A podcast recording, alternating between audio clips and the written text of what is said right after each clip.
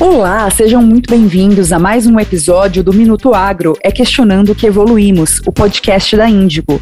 Eu sou a Aline Araújo, head de comunicação da Índigo, e esse é o espaço para você ficar atualizado sobre o que acontece no agronegócio no Brasil e no mundo. Minuto Agro, com Aline Araújo da Índigo e convidados especialistas no agronegócio. No episódio de hoje, vamos falar sobre um dos conceitos mais discutidos da atualidade, o ESG, que basicamente discute pilares ligados à sustentabilidade, além da ambiental, mas a corporativa e social. Para conversar com a gente sobre o assunto, temos um convidado muito especial, Valmir Segato, CEO da Credit Citrus e especialista em governança corporativa, estratégia empresarial e cooperativas agroindustriais. Seja muito bem-vindo, Valmir, ao nosso episódio de hoje do Minuto Agro, o podcast da Índigo. Olá, Aline, obrigado. Uma satisfação estar com todos aqui, todos os ouvintes, todos aqueles que vão receber nossos bate-papos agora. Ah, muito legal. Bem-vindo aí ao nosso podcast. E para a gente começar o bate-papo, eu queria que você explicasse um pouco melhor para o nosso ouvinte o que é o tal ESG. Muito bem. É, é, como você bem colocou, né, nós falamos de sustentabilidade. Tratar negócios sustentáveis é, é uma prerrogativa de obrigação para o mundo atual, e se não fosse para o mundo anterior, ele entrou no despertar de todas as organizações conforme vai evoluindo a necessidade da perenização das organizações com a mesma perenidade que a gente precisa dar para os negócios e para o meio ambiente, para a nossa vida, para o ser humano em geral. Portanto, é, o desenvolvimento de práticas que estão amparadas nos pilares ambientais, nos, nos pilares sociais, e que a corporação, com a sua governança, siga esses pilares de forma é, equilibrada, é, com as autonomias internas, é, deflagrando atividades e responsabilidades no dia a dia voltado para esses pilares, faz parte desse é, formato que a gente caracteriza como SG.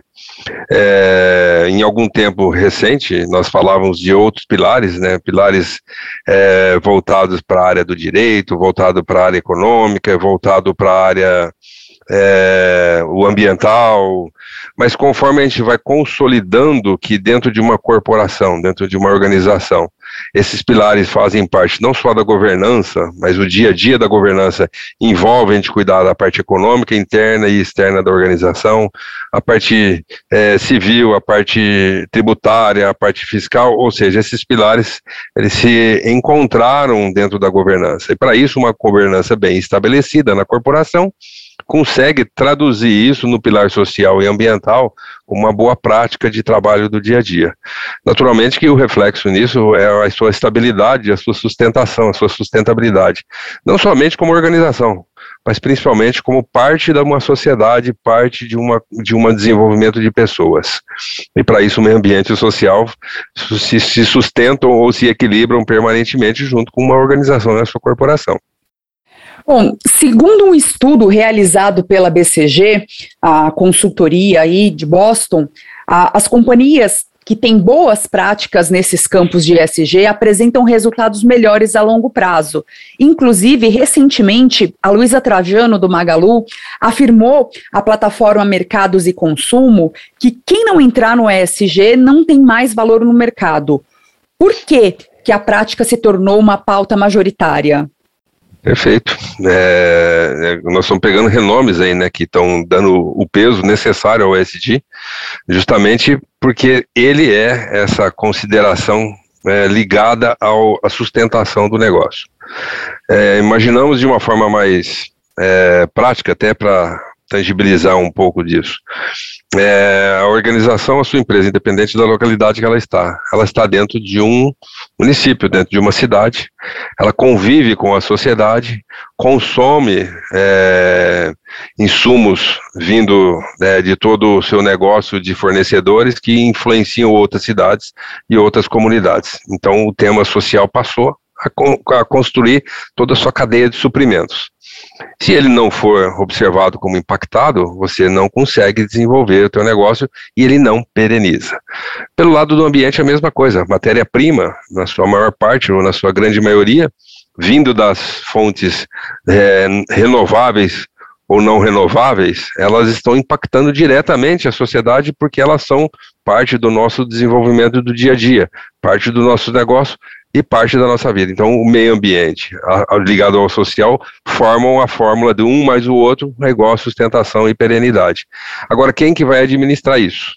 Os administradores disso, encontrando o equilíbrio interno da organização com o externo, formam o pilar, né, forma o tripé do SD. Por isso que Trajano, Luiz Trajano, como outros, é, estão propalando com muita é, identidade né, de, de quem está vivendo que e se não estivermos nessa rota, estaremos numa rota de colisão que a empresa pode sofrer consequências até a sua falta no futuro, né, a sua falta de perenidade. E como que a adoção dessas práticas ah, ligadas ao ESG interferem na decisão de investidores externos sobre as empresas? Muito bem, a hora que você consegue mostrar que isso não é só um discurso, um diálogo, e isso está na prática, é, você realmente tangibiliza a sua ação. E isso faz com que quem vai ser um investidor, quem vai acreditar que ao fazer um investimento naquela organização, ele está perenizando seu investimento, não só pelo lado financeiro, mas pelo que ele impacta na sociedade, e aí vem o peso do SG bem construído, bem gerenciado e a governança cuidando da corporação, ele, ele se sente participado do que traz de resultado da organização. Portanto, o investidor vai cada vez mais procurar quem está bem estruturado, quem tá, tem sua governança bem constituída, é, os, os órgãos competentes dentro da organização cuidando das suas responsabilidades, fazendo a organização andar de forma estruturada e cuidando de todo o seu entorno ambiental, entorno social. Isso acho que vai ser sempre daqui por diante cobrado das organizações e quem vai buscar parcerias, investimento e tudo mais vai também. A cadeia vai se formando, entendeu, Aline? Ela vai se conectando com o fornecedor, com o investidor, com uma, um fornecedor em segunda categoria da escala da cadeia, ou seja, ele fornece para o fornecedor que fornece para a empresa. Isso vai formando uma cadeia de suprimento sustentável. Acho que esse é um ponto importante que o investidor cada vez mais observa. E na sua opinião, a ONU ela tem o, o pacto uh, criado aí com os objetivos do desenvolvimento sustentável. Como que isso acelera a implementação do ESG nas empresas? É, organismos internacionais, fóruns globais, é, eles são o grande responsável para gerar um, uma, um direcionamento, e isso é super é, relativo e, e superlativo, até melhor falando, no sentido de expandir uh, o conceito, e não só como conceito, mas é, é, fazer com que as organizações se vejam motivadas para buscar esse caminho. Porque ao vermos uma organização como a ONU ou outros fóruns discutindo os temas do SG, o ambiental, as suas práticas, seus impactos e como fazer isso ser transformador na sociedade, a gente tem uma alça de, de busca. E essa alça de busca as organizações ficam observando. Então, assim, o efeito que uma ONU ou qualquer outro fórum ou organizações locais também que ficam alçadas numa globalização do assunto, isso se torna muito mais frequente e se torna muito mais aplicável. Naturalmente que vai precisar ter, além da, do movimento em si, né, global, vai precisar ter descer na escala de aplicação formação das pessoas, conscientização, comunicação, o marketing desse tema de uma forma positiva, né, construindo ele junto com as organizações e, e voltando nas pessoas, formando as pessoas. Ou seja, o ciclo de alimentação para que isso aconteça também passa por formação, que as pessoas entendem estar participando, estejam engajadas nesse tema também, né. Acho que a participação dos grandes órgãos é obrigatória e ele conseguir descer isso para a sociedade é o grande desafio, né.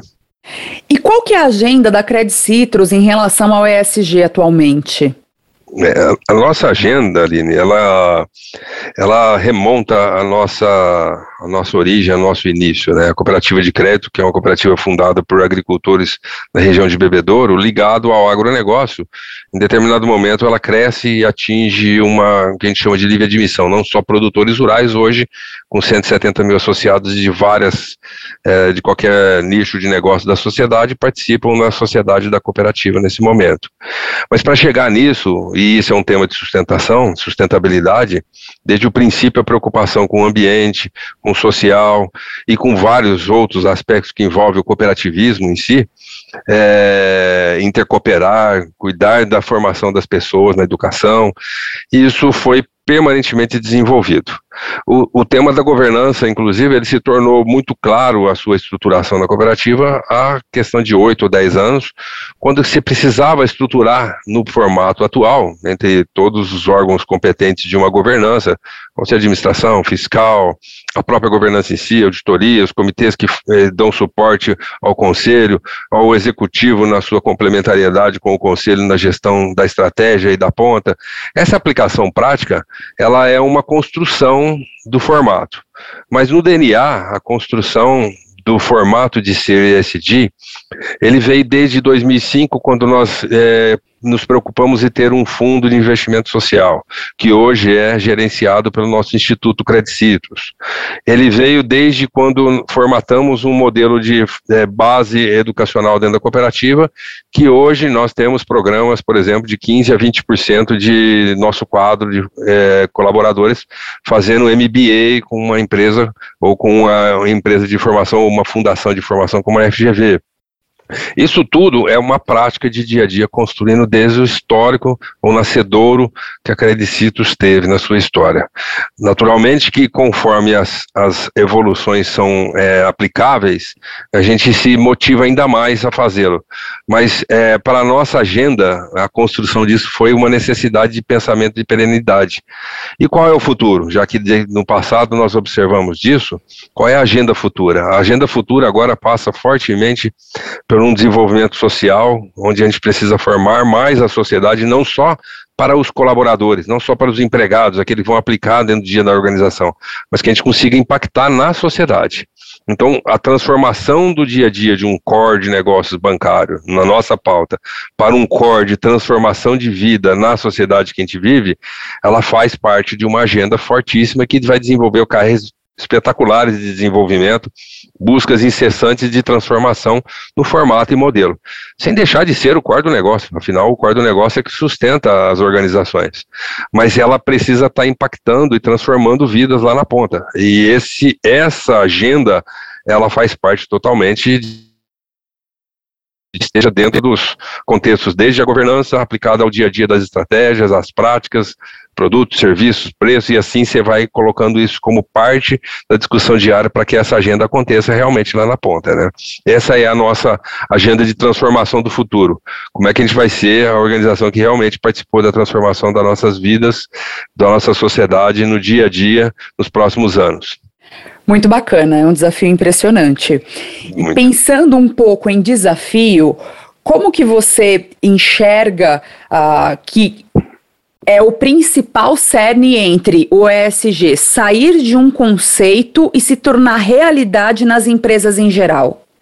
Muito boa pergunta, Aline. Essa aplicação, a prática, literalmente, né? Como você bem colocou. Como é que você fala o ESG e como é que se coloca na prática? Olha, é, tem o tema cultural, bastante presente nas organizações que ele é de transformação, ele é uma engrenagem, né? Se ela escapa um dente da engrenagem e passa por cima do outro, você pode perder o time, não entregar os objetivos, faltar ou exceder. Então tem um tema de board, um tema de estratégico muito bem definido e isso escalando de uma forma comunicativa adequada, de uma forma operacional correta e uma permanente vigilância da aplicação das suas práticas, corrigindo rotas, é, gerando efeitos e calculando os efeitos gerados e fazendo com que isso retroalimente e se esteja em compasso adequado ao que foi traçado no board dentro do planejamento estratégico. Então, para tangibilizar aquele que vai iniciar, observe a sua, a sua governança atual. Como é que ela está constituída? Como é que está o seu planejamento estratégico? Em que ele está sustentado? Em qual são, quais serão os OKRs ou os, os results que você quer alcançar baseado nos, nos objetivos que está tra traçando. E depois, descendo isso, ou penteando a estratégia para baixo, como é que você vai construir iniciativas e essas iniciativas vão fazer efeito prático através de planos de ação. Então, dessa forma, você constrói o board com o board com os seus organismos, seus organismos com a sua máquina, o seu operacional, e isso sempre permanentemente sendo checado, verificado e principalmente um grande tema que faz parte disso a comunicação e o envolvimento daqueles que acreditam nisso. Então é um, uma transformação que passa por isso mesmo de uma transformação cultural também, né? Porque a empresa às vezes está num core de um, um, produto ou de produtos tão é, hard, tão pesados em cima de um modelo de negócio e fazer essa transformação acontecer escalando todos os, os pontos ou todos os áreas de, do, do negócio da organização passa por esse envolvimento. Então é um trabalho, precisa, no meu ponto de vista, um planejamento estruturado, o querer disso, às vezes trazer profissionais para fazer, é, dar suporte, isso é, é importante, se não tiver o domínio, se já tiver o domínio, pensar no futuro melhor e mais desejado e começar pequenininho, bacana, bem estruturadinho, faz com que a gente dê passos sustentáveis e de construção perene. Eu acho que na prática a gente poderia traduzir como sendo na visão corporativa algo semelhante a isso ou com as suas nuances disso, né, Aline? Sim, com certeza. E Pensando um pouco no suporte que já existe para essas práticas, globalmente, é, existem fundos que já somam mais de 30 trilhões de dólares em ativos para suporte a estratégias sustentáveis, atuando na Europa e nos Estados Unidos. Isso já chegou aqui no Brasil e no restante da América Latina? Ah, sim. Nós temos aí, com certeza, fundos que hoje é, estão definindo seus aportes é, baseado no SD das organizações, das corporações. Alguns deles, inclusive, definindo saídas ou entradas né, em função dessa prática está sendo a, a, a, efetivamente alcançada através do seu investimento. E não só pelo investimento em si e retorno, mas aí aparece, e essa pergunta ajuda a gente a, discutir um outro assunto, né, aparece o tema da imagem, né, ah, o brand relacionado não somente ao resultado, mas também à imagem. Então você vai vendo aí noticiados, noticiários, desculpa, é, alguns fundos discutindo o impacto no meio ambiente, é, como é que as organizações estão vendo. Isso está sendo frequentemente discutido, né? A produção de àlimentos em cima de ambientes sustentáveis é, a produção de mão de obra em cima de cadeias sustentáveis com relação às pessoas que estão sendo é, contratadas, e isso sendo observado pelo investidor, porque não basta simplesmente ter o retorno né, financeiro. É, como é que nós vamos perenizar usando as pessoas, usando os recursos naturais, como é que nós vamos equilibrar o uso. Né? Nós somos um país com uma, uma, intensa, uma imensa área geográfica e com várias regiões e com regiões mais diversas possíveis, né? uma, uma situação continental que fazem com que a gente tenha biomas diferentes, culturas diferentes. Então, como é que a gente harmoniza tudo isso, usa corretamente é, os recursos, faz com que as pessoas vivam em função de um crescimento saudável. É, isso está tudo na pauta de discussão. E os fundos, como você bem colocou, estão observando não somente lá o balanço, mas descendo nessas práticas internas dentro das companhias. Né? Você trouxe um ponto importante agora falando sobre a questão de marca e branding. A gente tem falado a respeito do que é o ESG dentro da empresa, a gente falou a respeito do comportamento do investidor e da tomada de decisão para ele adentrar ou não em algum outro novo negócio. Como que isso está se refletindo na ponta? O ESG, ele é uma realidade para o consumidor?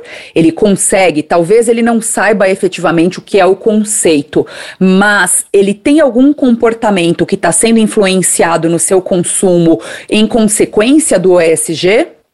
É, é, se o desejo fosse a gente conseguir ter a maior parte, a gente ainda está no caminho. Se a gente considerar como sendo esse o nosso objetivo, como organizações preocupadas com esse dia, ou construindo é, todo esse, esse, esse planejamento, como nós falamos anteriormente, é, eu diria que a gente está no caminho, mas é, não sendo simples, não sendo às vezes até efetivamente ao alcance total, algumas organizações iniciaram, outras estão por iniciar, outras já estão evoluídas. E o que começa a perceber do outro lado é que o consumidor também está nessa fase. Alguns já perceberam, outros ainda não perceberam.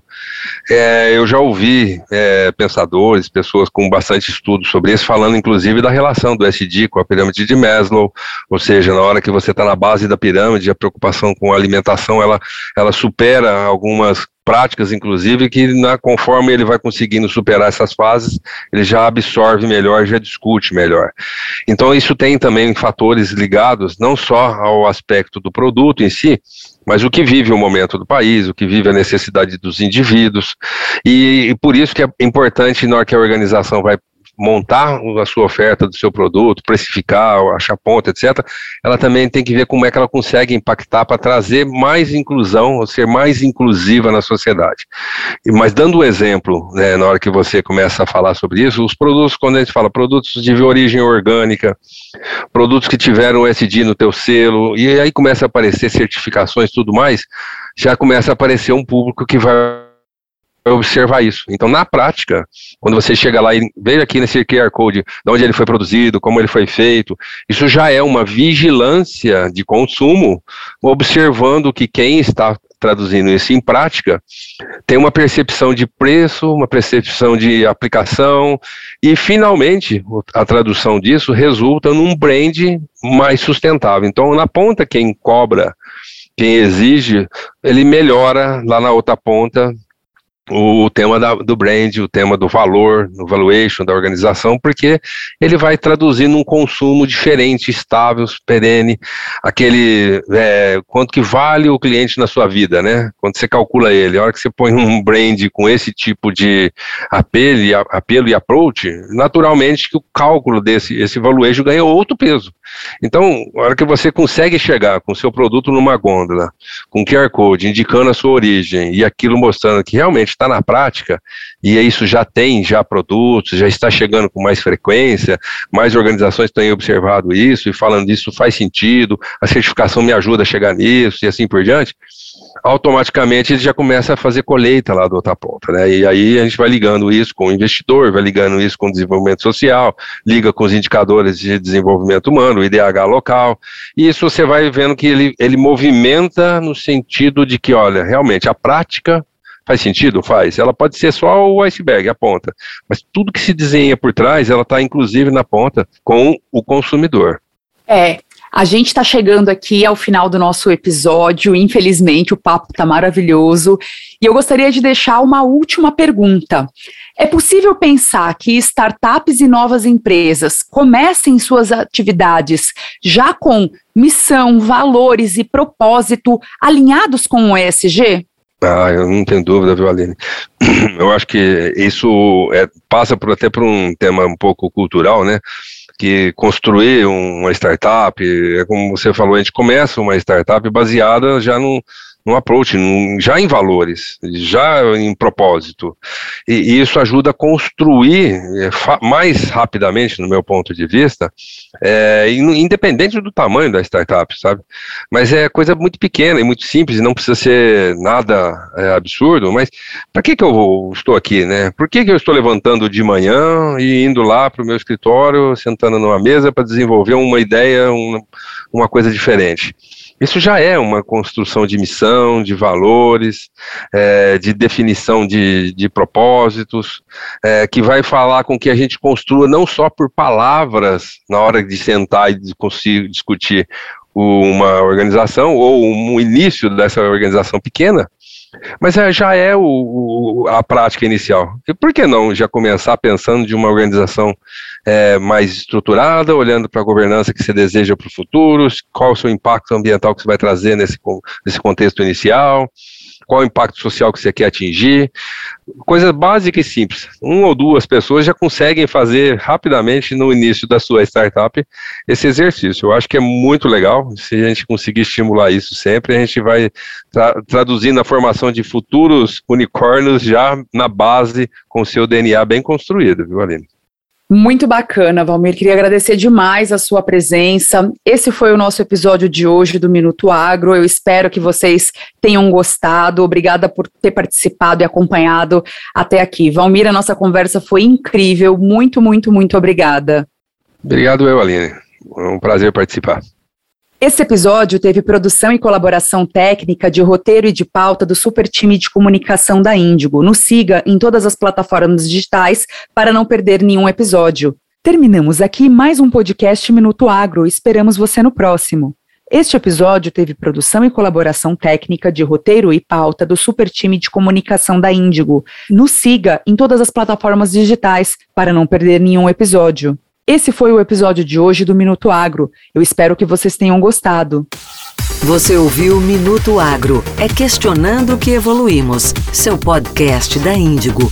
Ouça em todas as plataformas digitais.